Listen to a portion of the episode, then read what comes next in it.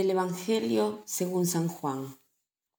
En aquel tiempo Jesús dijo a los judíos que lo perseguían para hacer curaciones en sábado, Mi Padre trabaja siempre y yo también trabajo. Por eso los judíos buscaban con mayor empeño darle muerte, ya que no solo violaba el sábado, sino que llamaba Padre suyo a Dios, igualándose así con Dios.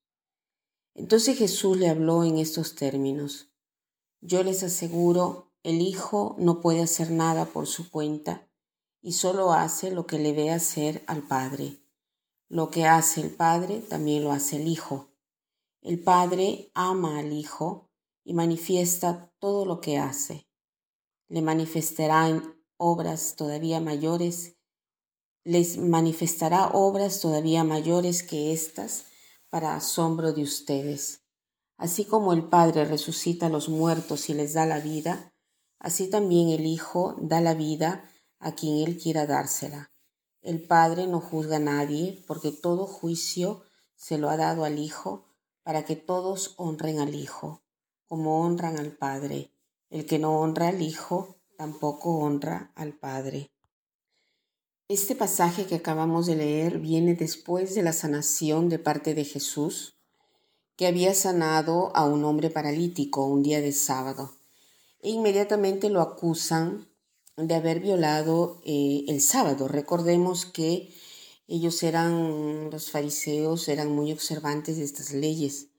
El abstenerse del trabajo para ellos era muy importante porque hacía ver cómo el hombre confiaba en Dios, o sea, el hecho de no trabajar el día del sábado hacía ver el abandono a Dios, el creer que el mundo eh, continúa hacia adelante, pero que es Dios que lo manda hacia adelante.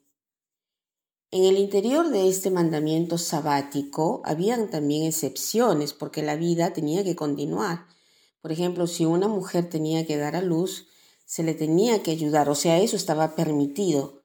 Y eh, a Jesús en cambio, le llaman la atención por trabajar en día de sábado. ¿Por qué eh, lo hacía Jesús? Era una cosa que no entraba en la lista de estas excepciones, ¿no? Este trabajar de Jesús parecía que Jesús lo hubiera hecho a propósito, porque si recordamos lo que eh, las curaciones, las sanaciones, los milagros que él hace, lo hace siempre de sábado, ¿no? Pero ¿por qué eh, lo hace ese, justamente ese día? ¿no? Em, como ya existía el principio de extender la vida, Jesús extiende este principio de extender la vida. Lo extiende, pero para hacer el bien de cualquier motivo se trate, para hacer entender que el sábado era una anticipación del reino de Dios y hacer el bien era justamente el objetivo del día de fiesta, ¿no? del día de, de reposo, del día sábado. Pero los fariseos no comprenden esto, ¿no? Jesús dice de ser Él, Dios. Y esto cambia todo. O sea, la enseñanza de Jesús en el Evangelio es muy clara. Jesús es verdadero Dios y verdadero hombre. Jesús es el Hijo de Dios, por lo tanto, es Dios. Esto quiere decir que todo lo que ha dicho y enseñado es la pura verdad. Jesús no es solo un hombre singular, un hombre de admirar, Jesús es Dios. Entonces, la palabra de Dios nos empuja a reconocer que Cristo es verdadero Dios y verdadero hombre. Entonces, hagámonos este propósito el día de hoy y si es posible, detengámonos de rato en rato y de repente podemos mirar eh, una imagen, la imagen de Jesús, y mirando la imagen de Jesús repetir las palabras de Santo Tomás, ¿no?